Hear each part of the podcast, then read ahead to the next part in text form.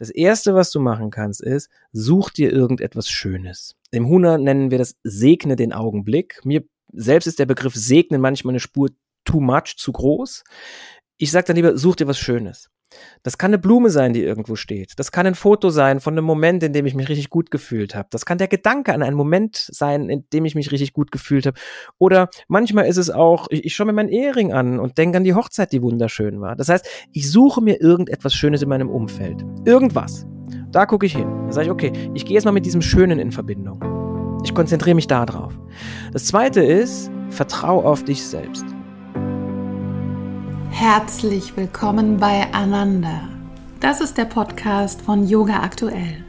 Ein Podcast für deine Glückseligkeit, für das Glück, das durch deinen Körper fließt, für den sinnlichen Genuss, der dich über den Körper hinausführt, mit Inspirationen für deine Yoga-Praxis auf der Matte, in der Küche, bei der Arbeit und in Beziehungen.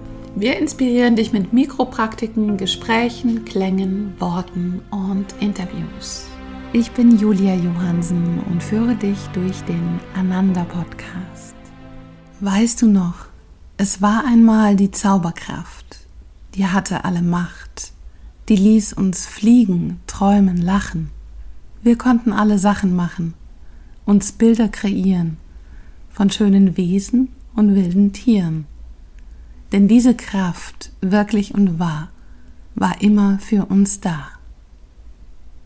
Weißt du noch, es war einmal das Staunen, mit offenen Ohren und Augen, mit dem Blick nach innen kamen wir zurück zu unseren Sinnen, konnten fühlen und lauschen, mit Delfinen tauchen, unsere Träume wurden Wirklichkeit, wir hatten Zeit. Weißt du schon, jetzt ist die Zeit und wir sind bereit zum Spielen, Verrücktsein und Lachen, zum Gedankenzaubern und Machen, denn die Handlung schafft das Denken. Da müssen wir uns nicht verrenken, nur uns anders bewegen als sonst. Das ist die Kunst. Weißt du schon, jetzt ist das Leben, der Moment, um alles zu geben, mit ganzem Herzen da zu sein, Abschied zu nehmen von dem Schein, mit der Kraft der Fantasie, jetzt oder nie. Was wir tun, wird Wirklichkeit. Jetzt ist die Zeit. In dieser Episode spreche ich mit Thorsten Havener. Er ist Mentalist, Gedankenleser und Erfolgsautor. Mit Live-Programmen steht er regelmäßig auf der Bühne und er hat auch mehrere Bücher geschrieben. Die haben sich millionenfach verkauft und sein letztes Buch hat den Titel Ich sehe das, was du nicht sagst. Thorsten Havener verbindet die Zauberkunst mit Mentalstrategien und dem Wissen über Körpersprache.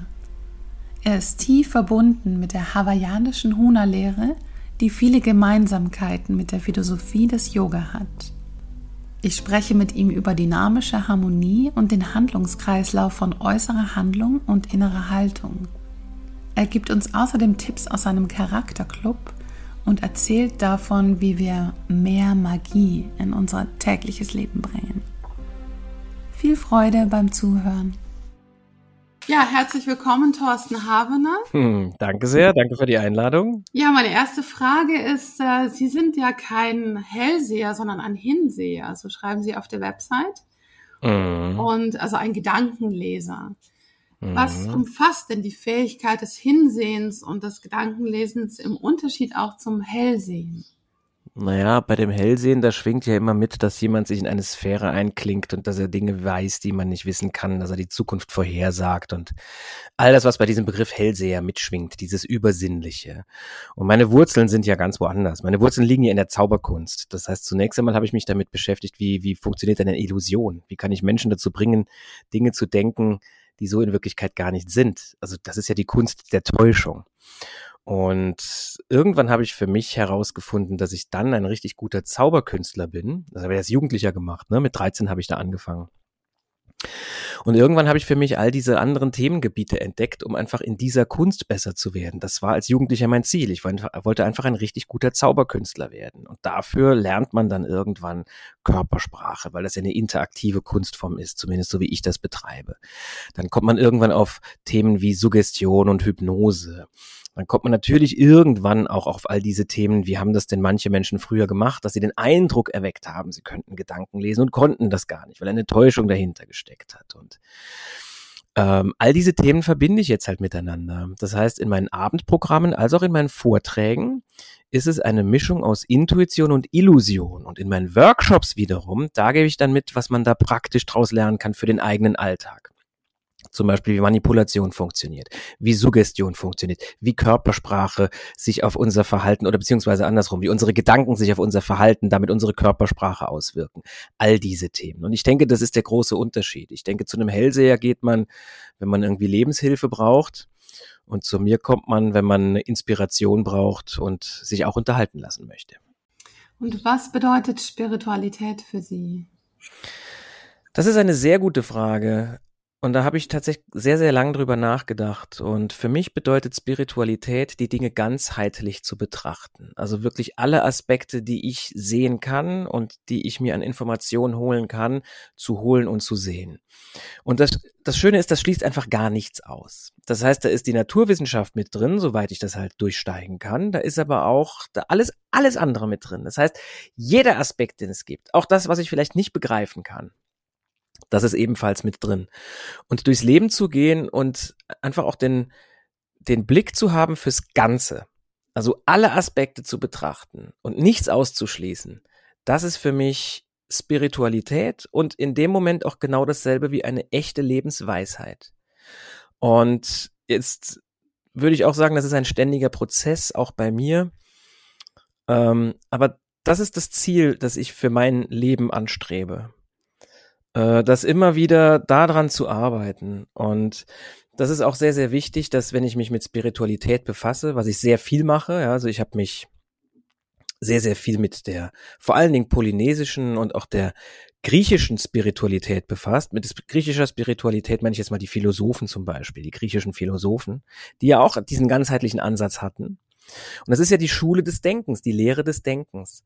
Und ähm, da ist, denke ich, auch sehr, sehr wichtig, dass wir nicht für uns den Anspruch haben, das, was jetzt in diesen Büchern steht, ständig in jeder Sekunde erreichen zu müssen. Da wäre ja schon wieder ein unglaublicher Druck dahinter.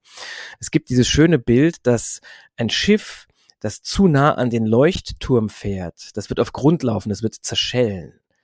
Das heißt, der Leuchtturm, in dem Moment das Buch über Spiritualität oder die Philosophie oder was auch immer, das ist der Leuchtturm. Und wir können immer wieder versuchen, das als als das zu nehmen, was es ist, als ein Signal, als eine Erinnerung, wo der richtige Weg ist. Aber wir müssen ihn nicht jeden Tag ständig andauernd hundertprozentig richtig gehen, weil wenn wir das als Ideal hätten, dann würden wir auf Grund laufen.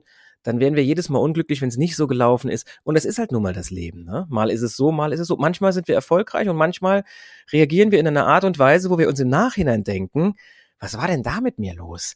Das gibt's doch gar nicht. Aber das auch zu akzeptieren wieder und zu sagen, okay, das, das nehme ich für mich und das ist ein Teil von mir. Ich akzeptiere das jetzt erstmal, denn ich kann das in Zukunft anders machen. ein vergangenes Problem kann ich lösen. Äh, äh, Quatsch, ein vergangenes Problem habe ich gehabt, kann ich aber nicht mehr lösen. Hatte ich ja schon, ja, kann ich nicht mehr vermeiden, sollte ich sagen. Ein aktuelles Problem kann ich auch nicht mehr vermeiden. Das habe ich jetzt ja gerade. Vermeiden kann ich nur zukünftige Probleme. Hm. Und mit sich selbst so hart ins Gericht gehen, das denke ich, das ist auch wenig spirituell. Das war jetzt eine lange Antwort, aber also um es in einem Satz zusammenzufassen, Spiritualität bedeutet für mich die ganzheitliche Sicht auf die Dinge, nichts auszuschließen. Haben Sie eine bestimmte spirituelle Praxis, die Sie regelmäßig ja. praktizieren?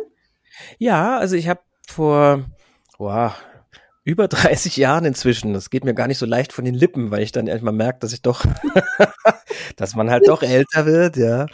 Äh, vor über 30 Jahren hat mein Vater mir ein Buch geschenkt und sagte, guck dir das mal an, das könnte dir gut gefallen, weil ich, ich habe es ja eben schon gesagt, als, als Zauberkünstler, wo meine Wurzeln sind, immer schon mich auch für das Gegenüber interessiert habe und für das, was noch dahinter steckt. Also es ging mir nicht mehr nur um die Geheimnisse der Illusion, sondern es ging mir irgendwann noch viel mehr um die Geheimnisse des menschlichen Geistes. Und mit denen beschäftigt sich ein Zauberkünstler, wenn er diese Kunst ernsthaft betreibt, automatisch mit. Und das hat mein Vater gesehen, dass, dass, dass mich das total beschäftigt, dass ich das toll finde. Und dann hat er mir ein Buch geschenkt über eine Philosophie, die nennt sich Huna. Huna ist eine polynesische Lebensphilosophie. Sie kommt von Hawaii und das Wort Huna selbst bedeutet auch Geheimnis. Und das hat mich natürlich sofort angezogen magisch.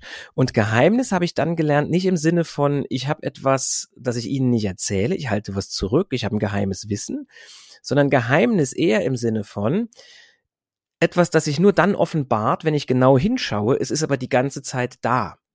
Also zum Beispiel ein Staubkorn, das in der Luft ist, das ich aber nicht sehe, wenn ich nicht hinschaue. Aber wenn ich genau hinschaue, dann sehe ich das. Oder eine Brandung und die Gischten, da sind ganz viele kleine Tröpfchen und einen einzelnen Tropfen, den werde ich nicht sehen, außer ich schaue ganz genau hin. Und das ist so die, der Symbolismus fürs Leben, dass es ganz viele Dinge gibt um uns herum, die wir, die wir erst dann erkennen werden, wenn wir ganz genau hinschauen. Also es ist alles da, aber wir sehen es manchmal nicht, weil so viele andere Dinge halt auch da sind. Und Huna im Sinne von Geheimnis als Schau doch mal genauer hin. Guck dir doch die Natur mal an. Wie macht das die Natur? Wie ist der natürliche Lauf der Dinge? Lass dich davon mal inspirieren. Und das hat sofort eine Seite in mir zum Schwingen gebracht und ich habe sehr, sehr viele ähm, Kurse dann auch besucht, zunächst in Deutschland und bin dann auch nach Hawaii gefahren, um mich dort in dieser Philosophie, Lebenskunst weiter ausbilden zu lassen. Und das war sicherlich ein ganz, ganz wichtiger Aspekt in meinem Leben. Äh, und das ist so, das ist mein, das mag ich wahnsinnig gerne. Habe ich einen sehr schnellen Zugang zugefunden. Mhm. Und, wie ich gesagt habe, die alten Griechen, vor allen Dingen Seneca. Mhm. Und ich habe einen Satz von Ihnen gehört, ich glaube in einem Interview, ähm, die innere Haltung ist, die innere Haltung ist die äußere Handlung. Mhm. Und das ist, beschreibt ja auch das, was Embodiment sozusagen ist, zu wissen, wie ich mich in diesem Augenblick im Körper fühle und diese Möglichkeit zu nutzen, äh, die Körperhaltung zu ändern und damit Einfluss zu nehmen auf Gedanken und Gefühle. Ja. Ja. Und wie wirkt es zusammen? Also wie wirkt die innere, ähm, die äußere Handlung auf die innere Haltung und umgekehrt? Das haben Sie sehr gut erkannt. Das ist ein Kreislauf. Das heißt, die innere Haltung ist die äußere Handlung. Aber die äußere Handlung wirkt sich immer auch aus auf die innere Haltung. Ich halte also nichts davon, wenn dann jemand sagt, du, das ist, die Situation ist gar nicht so schlimm, du musst einfach nur anders drüber denken. Das ist so ziemlich das Dümmste, was man jemandem sagen kann, der alleine nicht mehr weiterkommt und der in seiner Gedankenwelt gefangen ist. Was für ein blödsinniger Satz, zu jemandem zu sagen, da musst du anders drüber denken.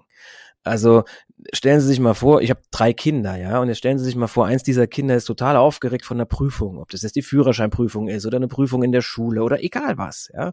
Und und das Kind würde da sitzen, total aufgelöst, und ich käme als Vater und würde sagen, das ist doch gar kein Problem. Das wäre schon das erste idiotische, was ich machen würde, ja. Mich da zu, zu überheben, zu sagen, was ein Problem ist und was nicht für den anderen Menschen, und dann auch noch zu sagen, da musst du nur anders drüber denken.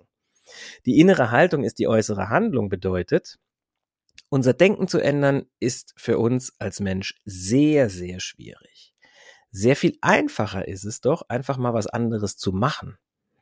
Ich habe in der indischen Philosophie einen Kreislauf kennengelernt, einen Handlungskreislauf. Und der geht so.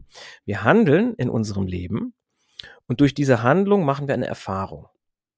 Und diese Erfahrung, die wird automatisch für eine Emotion oder für einen Gedanken sorgen. Das heißt, angenommen, nehmen wir was ganz Einfaches, Sie, Sie, reisen das erste Mal in ein anderes Land, ja, und Sie haben keine Vorstellung, wie es da ist. Das heißt, Sie machen diese Handlung, gehen dahin und dadurch machen Sie eine Erfahrung.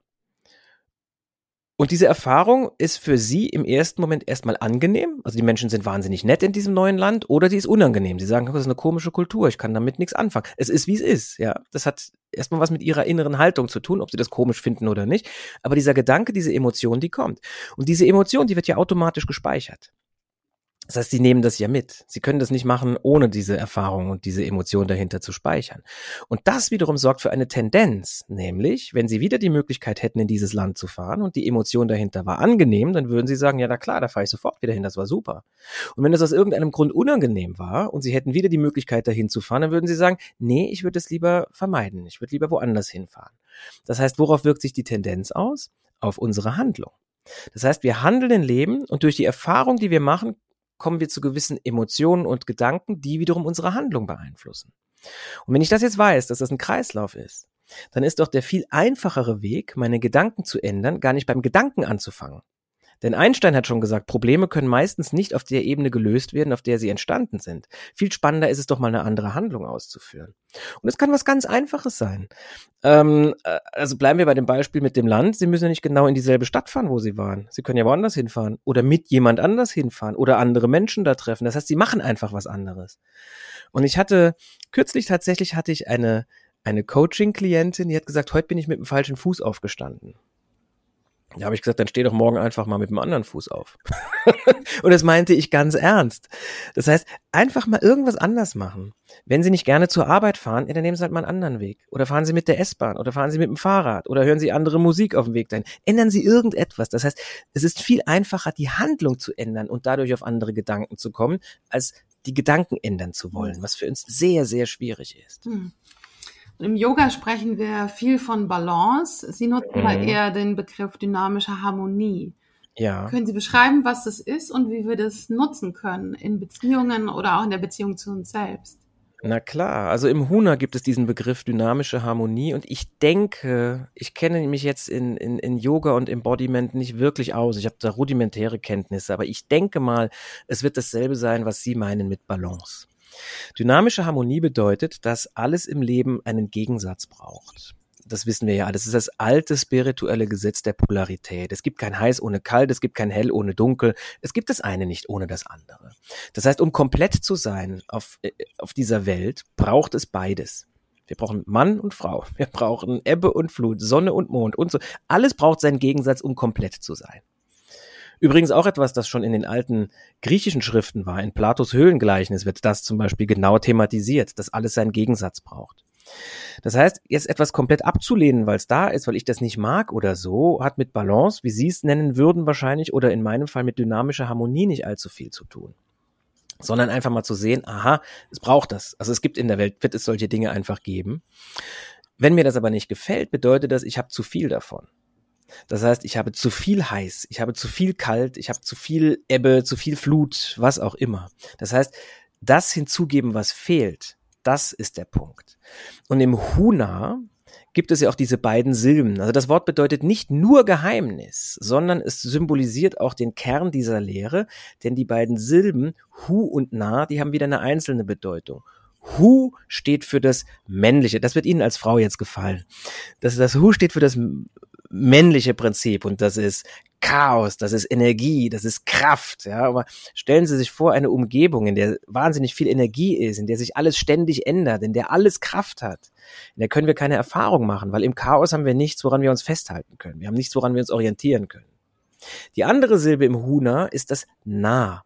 Das symbolisiert das weibliche Prinzip. Das steht für Ruhe, das steht für Ausgeglichenheit, das steht für ähm, Stille für Kraft, die aus der Ruhe herauskommt.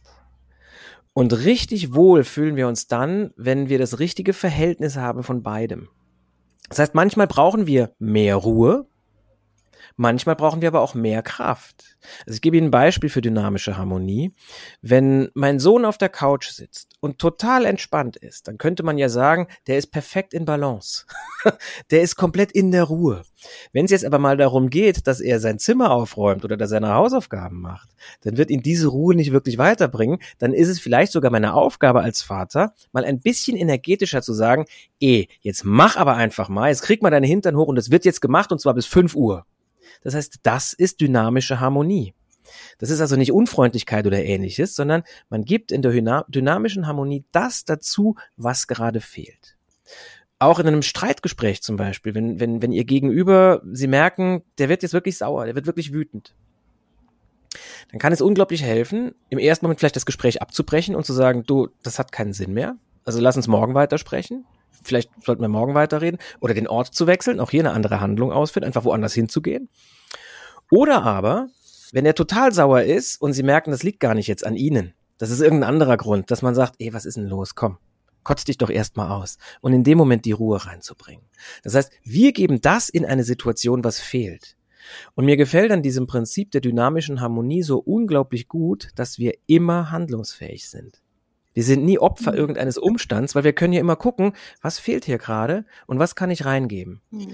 Wobei ich jetzt fairerweise sagen muss, dass ich da auch noch lerne. das wäre für mich jetzt so ein Leuchtturm. Ja, manchmal lasse ich mich auch von einer Resonanz, die um mich herum ist und wenn alle irgendwie gestresst sind oder oder alles ist irgendwie schnell und viel, da lasse ich mich schon auch manchmal noch mitziehen Das heißt, die Resonanz, in der wir uns bewegen und das Umfeld, in dem wir sind, das bestimmt schon auch zu großen Teilen, wie wir uns dann fühlen. Aber das Ideal wäre es tatsächlich, immer handlungsfähig zu bleiben, indem wir schauen, was kann ich beitragen, damit es damit sich in die richtige Richtung ändert. Mhm. Und als sensibler Mensch nimmt man ja auch sozusagen als Spiegelbild im eigenen Körper wahr, was der andere vielleicht fühlt. Ja. Ähm, nutzen Sie dieses Resonanzfeld des eigenen Körpers als Spiegel auch in Ihrer Arbeit? Absolut. Das mache ich tatsächlich. Das ist etwas, das ich auf der Bühne sehr viel mache. Also der Zeitpunkt, äh, zu dem wir jetzt sprechen, die Aufzeichnung hier stattfindet, das ist, äh, ich habe gestern Abend, habe ich meinen äh, letzten Termin gespielt mit meinem aktuellen Abendprogramm für dieses Frühjahr. Wir gehen jetzt in die Sommerpause, ist ja gerade ein bisschen eine chaotische Zeit mit Veranstaltungen immer noch. Das heißt, wir haben eine etwas längere Sommerpause und ich hoffe, dass es dann im Herbst nochmal normal weitergeht. Ob das so ist oder nicht, steht in den Sternen, das wissen wir alle noch nicht. Und ähm, ich habe mir tatsächlich gestern Abend nochmal Gedanken darum gemacht, wie oft ich das tatsächlich nutze auf der Heimfahrt. Weil das Wichtigste für mich ist im Abendprogramm jetzt zum Beispiel, dass die Menschen auf der Bühne, die mir helfen, dieses Programm zu kreieren, und das ist ja das Publikum, ne? also ohne die gibt's das ja nicht, dieses Programm, äh, wie wichtig mir das ist, dass die sich unglaublich wohlfühlen. Und da ist diese Empathie, die sie ansprechen, dieses auch wirklich hineinfühlen in den anderen. Das ist eine sehr, sehr wichtige Fähigkeit dafür, ja. Und Verbindung spielt ja auch eine große Rolle für Sie. Ja, also und Vertrauen. Wie gehen Sie damit um, wenn Sie spüren Widerstand oder jemand hat Angst oder ist geschlossen? Das hat früher eine Rolle gespielt für mich dass ich immer wieder gespürt habe, Menschen haben Angst oder haben einen Widerstand, wenn ich sie bitte, zum Beispiel nach vorne zu kommen. Aber seit ungefähr vier, fünf Jahren habe ich das tatsächlich nicht mehr. Und ich glaube tatsächlich, es liegt daran, wie meine innere Haltung ist, mit der ich Gäste nach vorne bitte.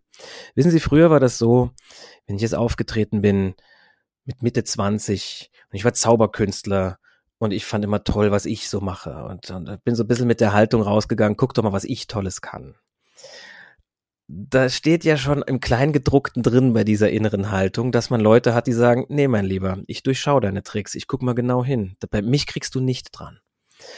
Und das ist okay, wenn man mit, vielleicht mit Anfang 20, Mitte 20 so eine innere Haltung hat, wenn man da so rausgeht, aber irgendwann hat sich das geändert bei mir. Und ich gehe seit einigen Jahren überhaupt nicht mehr mit der Haltung heraus, euch zeige ich's oder ich zeige euch mal, wie cool das ist, was ich so mache, sondern ich gehe mit einer ganz anderen inneren Haltung vor mein Publikum und die ist, ich freue mich unglaublich, dass ihr alle da seid und ich werde alles tun, damit wir einen fantastischen Abend verbringen. Und durch diese innere Haltung hat sich alles geändert. Ich habe niemanden mehr im Publikum, der der mit einer Angst oder ablehnenden Haltung da sitzt. Und falls doch, also wenn ich durch die Reihen gehe und ich schaue jemanden an und ich merke, der macht sofort zu, also der, der bricht den Blickkontakt ab oder, oder der verkrampft die Schultern oder, oder irgendeine Anspannung im Körper findet statt, dann gehe ich einfach weiter und suche jemand anders.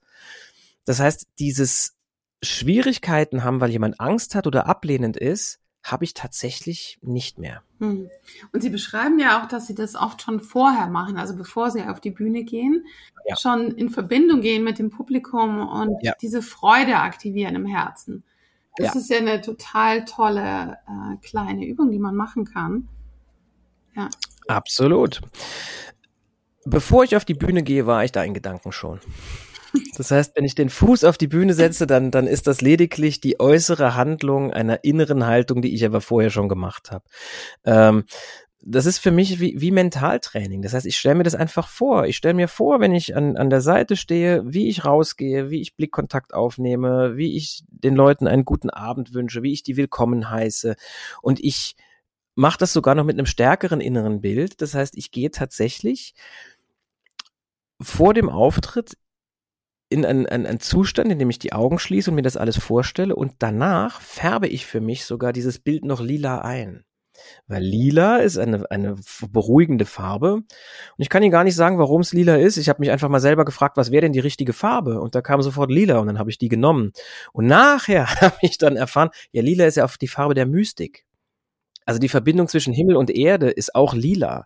Und auch in der Kirche zum Beispiel werden Sie sehen, dass die Geistlichen in der Kirche ganz oft lila Farben tragen, weil es eine spirituelle Farbe ist. Das wusste ich bewusst gar nicht. Mein Unterbewusstsein wusste das vielleicht oder vielleicht ist es auch eine Idee, die von meinem Überbewusstsein her kam. Woher die Idee kam, weiß ich nicht. Wie wir ja alle generell nicht wissen, woher irgendwelche Ideen kommen, aber ich nehme das für mich mal an. Und dieses lila Einfärben und dieses die Menschen begrüßen und sich auch sagen, toll, dass ihr da seid, dass ihr euch die Zeit nehmt und dass, dass ihr für das, was ich mache, euch so interessiert, dass ihr den Weg macht und, und, und was da alles mit dranhängt, Babysitter organisieren und Parkhaus bezahlen und Ticket bezahlen und alles. Das einfach nicht als selbstverständlich annehmen. Ähm, das ist eine fantastische Übung. Und generell Dinge mental vorwegnehmen mit dem Ergebnis, das man sich wünscht, ist eine großartige Sache. Mhm. Ja, das meinen Sie auch mit, dass die Vorstellungskraft wichtiger ist als der Wille. Oder also Absolut, wenn man das visualisiert, ja. auch sinnlich in dieses Gefühl zu gehen. Damit aktiviert man ja auch äh, das, was geschehen könnte. Ganz genau. Und auch das ist für mich ein Teil von die innere Haltung ist die äußere Handlung. Also das, was ich mir vorgestellt habe, das kann ich materialisieren, das kann ich manifestieren. Wenn ich mir etwas nicht vorstellen kann, dann wird es auch nicht kommen. Dann kann ich das vielleicht wollen. Der Wille ist auch sicherlich wichtig. Also ich sage ja nicht, der Wille zählt nicht, aber der Wille ist an zweiter Stelle. Mhm. Wenn ich mir nicht vorstellen kann, dass ich das mache oder dass ich haben kann, was ich mir wünsche, weil ich zum Beispiel einen Glaubenssatz habe wie, das bin ich nicht wert oder ich doch nicht oder das brauche ich ja nicht. Also wenn irgend sowas mitschwingt und ich die Vorstellung habe, das kriege ich ja eh nicht, dann kann ich es noch so sehr wollen, dann wird es nicht mhm. kommen. Oder es wird nicht lange bleiben. Ja. Und Sie haben ja noch einen Tipp auf der Bühne zum Beispiel oder im Workshop, dass man sich diesen seidenen Faden vorstellt als Verbindung zwischen den Teilnehmenden. Das ja. finde ich auch einen total tollen Tipp. Wie machen Sie das auf der Bühne? Also wenn das Publikum sehr, sehr groß ist, dann kann man das ja nicht mit jedem Einzelnen machen. Hm, also was Sie gerade beschreiben, ist die Idee, dass wenn ich einen Menschen sehe und schnell eine Verbindung aufbauen möchte und in dem Moment irgendwie merke, ich kann das gerade nicht so intuitiv, dann liebe ich Methoden. Also ich mag einfach immer gerne auch eine Methode haben, wenn ich sie gerade gebrauchen kann. Und eine Methode, die ich nutze, wenn ich merke, ah, irgendwie, ah, es hakt gerade, das funktioniert gerade nicht wirklich.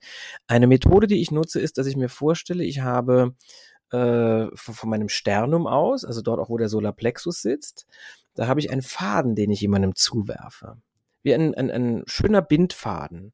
Und den werfe ich dem anderen zu und den werfe ich ebenfalls zum Solarplexus oder zu diesem Punkt zwischen, äh, an der Nasenwurzel oben zwischen den Augen. Und über diesen Punkt baue ich eine Verbindung auf über dieses Bild. Und die Idee dahinter ist, die ist gar nicht von mir, die ist übrigens von einem Zauberkünstler, habe ich das gelesen als Jugendlicher, in Spanier, Juan Tamaris heißt er. Und der hat gesagt, stell dir einfach vor, du wirfst diesen Faden zu und den spannst du. Und ganz wichtig, wenn du den anderen zu lange anschaust, dann spannst du diesen Faden immer weiter und wenn du zu lange schaust, dann wird der reißen. Weil wenn ich sie jetzt die ganze Zeit anschaue, dann werden sie sich irgendwann denken, das ist unangenehm, das ist mir zu intensiv, dann werden sie den Blickkontakt abbrechen. Dann ist das so, als wenn der Faden gerissen wäre, dann muss ich warten, bis sie wieder zurückschauen, dann kann ich ihn wieder einen zuwerfen. Wenn ich jetzt wegschaue, weil ich mit jemand anders spreche oder mir irgendetwas anderes anschaue, dann passiert was anderes. Dann wird dieser Faden nach unten immer mehr durchhängen. Das heißt, diese Verbindung wird immer schwächer. Der ist nicht mehr so straff gespannt. Und wenn ich zu lange wegschaue, dann berührt er irgendwann den Boden dann ist er ebenfalls, ist die Verbindung ebenfalls weg. Dann muss ich wieder einen neuen zuwerfen. Das ist eine wunderbare Übung, die man für sich selbst so machen kann. Und interessanterweise gibt es im Huna exakt dasselbe Bild. Das habe ich aber erst sehr viel später gelesen und auch sehr viel, dann nochmal später auch tatsächlich aktiv probiert. Und das ist ein sogenannter AK-Faden. Und der AK-Faden steht im Huna für eine Lebensenergie, die ich mit dem anderen teile. Eine Energieverbindung. Die ist es ja letzten Endes auch. Und beim ganzen Publikum ist es auch möglich, das zu machen. Also wenn da jetzt wie gestern Abend 500 Leute sitzen, dann suche ich mir einige im Publikum aus, mit denen ich das immer wieder mache als Bild. Und ich stelle mir vor, ich bin mit denen so fächerartig verbunden. Das heißt, es ist von, von jedem geht ein, ein Faden aus, der in mir zusammenläuft. Das muss ich jetzt allerdings sagen, ist ein Bild, das ich gestern Abend jetzt nicht genutzt habe. Das ist eine Methode, wenn ich merke, ich habe Schwierigkeiten. Ich komme mit dem, wie es normal ist, komme ich nicht weiter. Dann greife ich darauf zurück aber wenn man genug Erfahrung hat, braucht man es dann irgendwann nicht mehr. Hm. Haben Sie einen Tipp, äh, wenn man sehr nervös ist, weil Entspannung ist ja die Voraussetzung, um Verbindung mit jemand anders herzustellen. Wenn also jemand eine Präsentation hat, Vorstellungsgespräch oder auch als mhm. Yogalehrer in einer mhm. großen Gruppe und man hat eine Nervosität oder Stress, wie kann man akut damit umgehen? Naja, als erstes schon mal jetzt nicht ganz akut, aber nur so als Hintergrund, wenn man längerfristig damit arbeiten möchte, kann man ja mal fragen, woher kommt es denn? Also was ist denn diese Nervosität und was ist diese Angst? Und da werden Sie irgendwann merken, die Essenz dieser Angst ist die Erwartung, dass etwas ganz schlecht laufen wird oder dass es unangenehm wird. Was ist Angst? Angst ist die Erwartung von Schmerz. Schmerz, körperlicher Schmerz oder aber natürlich auch seelischer. Also die Leute finden das doof, was sie machen. Das tut ihnen in der Seele weh, weil sie das Thema mögen oder sie haben Angst, irgendwie blöd dazustehen. Das ist dann auch Schmerz für mich, ja, Leid und Schmerz. Also Angst ist die Erwartung von Schmerz oder von Leid. Der Punkt ist allerdings, es ist nur die Erwartung. Sie sind ja noch gar nicht so weit. Das heißt, sie erwarten, dass etwas passiert und durch die Erwartung, dass es passiert, verstärken sie die Angst. Das heißt, die Angst ist jetzt. Aber das Erlebnis, wovor sie Angst haben, das ist in der Zukunft. Das ist ja noch gar nicht da. Das heißt, Zeit spielt eine ganz große Rolle. Die Vergangenheit übrigens auch. Wenn Sie in der Vergangenheit die Erfahrung gemacht haben, bei dieser Yoga-Präsentation, das funktioniert nie, dann füttert diese vergangene Erfahrung, füttert die jetzige Angst. Das heißt, es zahlt alles drauf ein. Das heißt, um Emotionen stark zu fühlen, brauchen Sie Zeit. Und eines der besten Mittel, das ich kenne, um Nervosität loszuwerden, ist, diese Zeit auszuschalten, indem wir in den Moment kommen. Und das können Sie, indem Sie zum Beispiel sich auf alles konzentrieren, was jetzt gerade ist. Das heißt, Sie können sich in dem Raum umschauen, in dem Sie gerade sind. Bleiben wir bei der Yoga-Präsentation. Sie schauen sich einfach mal in dem Raum um, in dem Sie in dem Moment gerade sind und schauen auf alles, was gerade Formen hat. Und Sie schauen auf alles, was rechte Winkel hat und sie schauen auf alles, was grün ist. Und danach schauen sie auf alles, was rot ist. Das heißt, sie konzentrieren sich auf das, was ist. Dann können sie sich auf das konzentrieren, was sie hören. Wie viele Stimmen hören sie genau? Hören sie einzelne Worte raus oder nicht? Dann können sie sich auf das konzentrieren, was sie fühlen. Wie fühlt sich der Stand an? Die Füße auf dem Boden. Wie fühlt sich das an, wenn sie einatmen und die Luft geht durch die Nase in ihren Körper, dass es leicht kühl wird in dem Moment? Also alles, was Sie normalerweise ausschalten würden, das schalten Sie in dem Moment ein und dadurch kommen Sie in den Moment. Und je mehr Sie im Moment sind, desto weniger sind Sie gedanklich in der Zukunft und in der Vergangenheit und desto mehr wird die Nervosität abnehmen. Das ist eine Sache. Das zweite, was Sie machen können, in einem komplett entspannten Körper wohnt kein gespannter Gedanke. Das heißt, wenn Sie es schaffen, körperlich zu entspannen, und da werden Sie als jemand, der sich mit Yoga auskennt, sicherlich einige Methoden haben. Und je mehr Sie sich auf diese Methoden kon äh, konzentrieren in dem Moment, also sich wirklich vornehmen und vor allen Dingen auch, das ist wichtig, die Erlaubnis geben zu entspannen. Sie müssen das nicht, weil in dem Moment, wo müssen drin ist, da ist ja wieder so eine Anspannung drin. Ich muss, aber es klappt nicht, ist ja noch schlimmer. Und dann wird es ja noch viel schlimmer, sondern zu sagen, nee, ich darf das jetzt. Also ich halte in fünf Minuten diese Präsentation. Ich weiß, ich bin nervös, das, ist, das meine ich mit diesem Deal with it. Ne? Ich merke gerade, ich bin nervös, aber das kann sich ändern. Ich erlaube mir jetzt einfach mal so richtig tief zu entspannen. Ich darf das auch. Da wird das nachher noch viel schöner.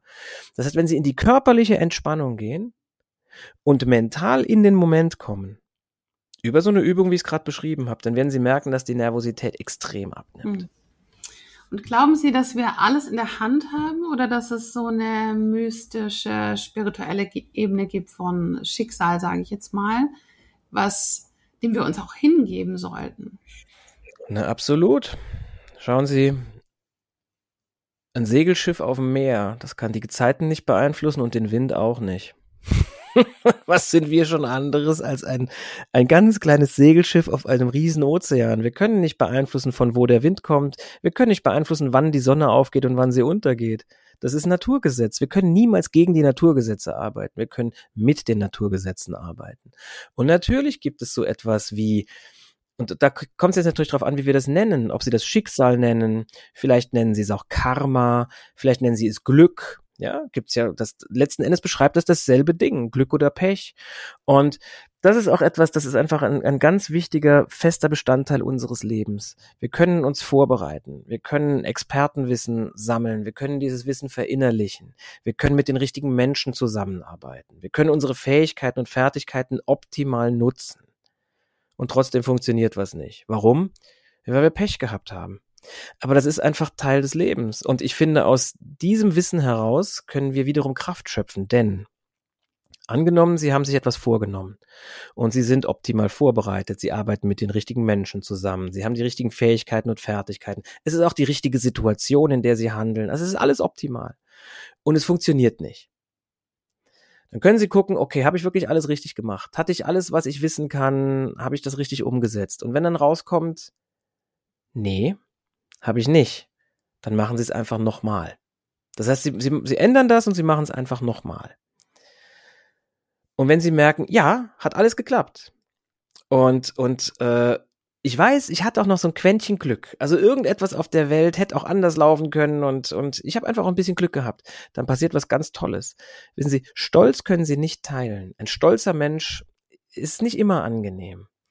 Aber Dankbarkeit können Sie teilen. Und es ist sehr viel angenehmer mit diesem Gefühl, sich mit den anderen, äh, also das mit anderen zu teilen. Hm.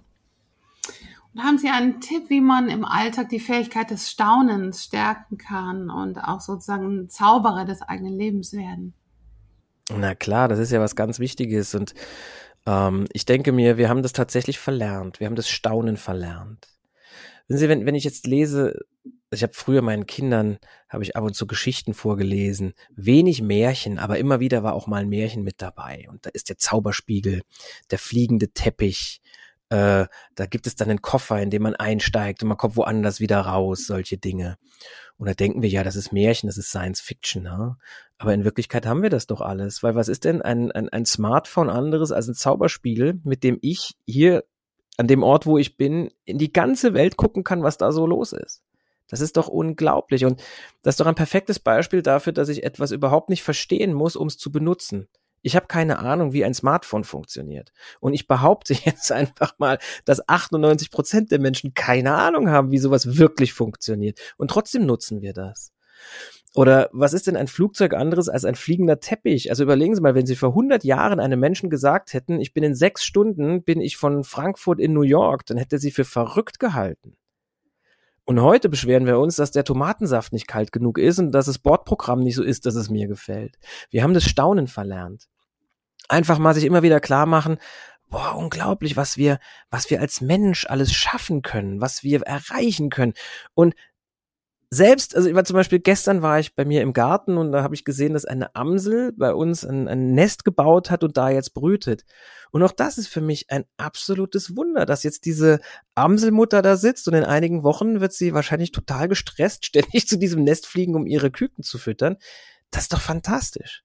Und anstatt das einfach so mitzunehmen und zu sagen, ja, aber ich muss noch E-Mails beantworten und ich habe noch den Termin und das und das und das, sich einfach mal die Zeit zu nehmen, und das muss gar nicht lang sein, zwei Minuten, das sich anzuschauen und zu sagen, das ist doch wunderbar. Wir leben an einem wunderbaren Ort. Im ganzen Universum ist das doch ein fantastischer Ort, an dem wir hier leben. Und das einfach mal immer wieder zu schätzen und sich klar zu machen und auch zu fühlen, wie schön das sein kann. Es ist nicht jeden Tag immer schön, natürlich nicht, aber das ist dynamische Harmonie, das ist das Leben. Aber das ist für mich, das wäre das richtige Staunen, ja. Mhm. Und das haben wir verlernt. Mhm. Und mich interessiert natürlich, wie das Gedankenlesen funktioniert. Haben Sie da ein kleines Spiel oder Experiment, was Sie mit mir machen können? Naja, also so wie auf der Bühne funktioniert das im Alltag jetzt so nicht, aber ähm, sie haben da schon, glaube ich, einen ganz guten Zug für. Was sie machen können, ist, wenn sie wissen wollen, wie der andere sich fühlt, nachdem wir ja schon den Grundsatz gehört haben, die innere Haltung ist die äußere Handlung und sie kommen nicht so ran. Sie denken sich, ich weiß gerade nicht genau, was mit dem so los ist. Ein einfacher Tipp ist, setzen Sie sich mal genauso hin wie der. Und damit meine ich nicht, dass sie spiegeln, während sie mit dem jetzt sprechen. Davon halte ich nicht allzu viel, sondern einfach mal, sie wissen nicht weiter, setzen sie sich mal genau so hin, wie die Person, von der sie gerne wüssten, wie sie sich fühlt. Und dann fühlen sie mal in sich hinein, wie sich das anfühlt, genau so da zu sitzen. Und dann werden sie sehen, welche Emotionen er hat. Und warum das funktioniert, das kann ich Ihnen bis ins Detail auch nicht erklären. Also das muss man erfahren, um es wirklich zu begreifen. Man muss es machen. Und haben Sie abschließend noch einen Tipp für unsere Hörer und Hörerinnen, Yoga-Lehrer, Yoga-Lehrerinnen oder Yoga-Praktizierende? Was ich mir vorstellen kann, ist das, was Sie gerade eben gesagt haben, dass man natürlich wenn man eine Präsentation hat oder wenn man in einen Moment kommt, wo man merkt, boah, ich, ich also die erwarten von mir als Yogalehrer ja auch immer, dass ich super entspannt bin und cool und alles sind wir aber nicht immer. Wir haben Momente, wo es uns stresst. Wir haben Momente, wo die Kinder nachts nicht geschlafen haben oder wo irgendwas nicht so läuft, wie wir uns das vorstellen und jetzt bist du total gestresst und jetzt kommen die Schüler und du musst praktisch diese innere Ruhe, die die Menschen ja auch von dir erwarten, weil du bist ja in dem Moment auch in der Position, die musst du ganz schnell aktivieren. Und das erste ist tatsächlich, suchen Sie sich eine Form, schnell körperlich zu entspannen. Als Yogalehrer kennen Sie sicherlich genügend Atemtechniken. Und zwar mit dem Satz, ich erlaube mir das jetzt, ich darf mich jetzt auch so fühlen, egal was war. Und das zweite ist ein, ein, ein Dreisatz, den ich auch in meinem Charakterclub immer und immer wieder gebetsmühlenartig wiederhole. Ich habe einen Online-Club äh, Club gegründet, wo man Mitglied werden kann, um all diese Methoden, mit denen ich mich beschäftige, da auch praktisch zu lernen. Und äh, man kriegt dann eine wöchentliche, einen wöchentlichen Impuls über ein Video, eine Zoom-Session monatlich und all das. Und eine Sache, die ich da immer, immer wieder sage und mit denen ich die Treffen auch ganz oft beende, ist, dass ich sage, okay, du bist nicht in Form, du bist gedanklich im Stress oder bist körperlich im Stress. Das erste, was du machen kannst, ist, such dir irgendetwas Schönes. Im Huna nennen wir das segne den Augenblick. Mir selbst ist der Begriff segnen manchmal eine Spur too much, zu groß. Ich sage dann lieber, such dir was Schönes. Das kann eine Blume sein, die irgendwo steht. Das kann ein Foto sein von einem Moment, in dem ich mich richtig gut gefühlt habe. Das kann der Gedanke an einen Moment sein, in dem ich mich richtig gut gefühlt habe. Oder manchmal ist es auch, ich, ich schaue mir meinen Ehering an und denke an die Hochzeit, die wunderschön war. Das heißt, ich suche mir irgendetwas Schönes in meinem Umfeld. Irgendwas. Da gucke ich hin. Da sage ich, okay, ich gehe jetzt mal mit diesem Schönen in Verbindung. Ich konzentriere mich da drauf. Das zweite ist, vertrau auf dich selbst als Yogalehrer hast du genügend Erfahrung, du hast genügend Techniken, du weißt das alles. Vertrau doch einfach mal darauf, dass es alles in dir ist und dass du es veräußern kannst. Und der dritte Schritt ist, erwarte einfach mal das Beste. Erwarte einfach mal, dass es gut ausgeht. Erwarte mal, dass die Gruppe gut ist. Erwarte mal, dass du einen guten Tag haben wirst. Und dieser Dreisatz, das ist für mich angewandte Magie. Such dir was Schönes, vertrau auf dich selbst, erwarte das Beste und dann guck einfach mal, was passiert. Ja, das kann man in allen Bereichen des Lebens anwenden. Ja. Ja. Ja, ja sehr schön. Ich danke Ihnen für das Interview. Sehr gerne. Danke für die Einladung. Es hat mir großen Spaß gemacht. Ja, mir auch. Wenn euch diese Folge inspiriert hat, dann teilt sie mit euren Freunden und gebt uns Sternchen bei Spotify und Apple. Folgt uns auf unseren Social Media Kanälen. Mehr Infos findet ihr in den Show Notes.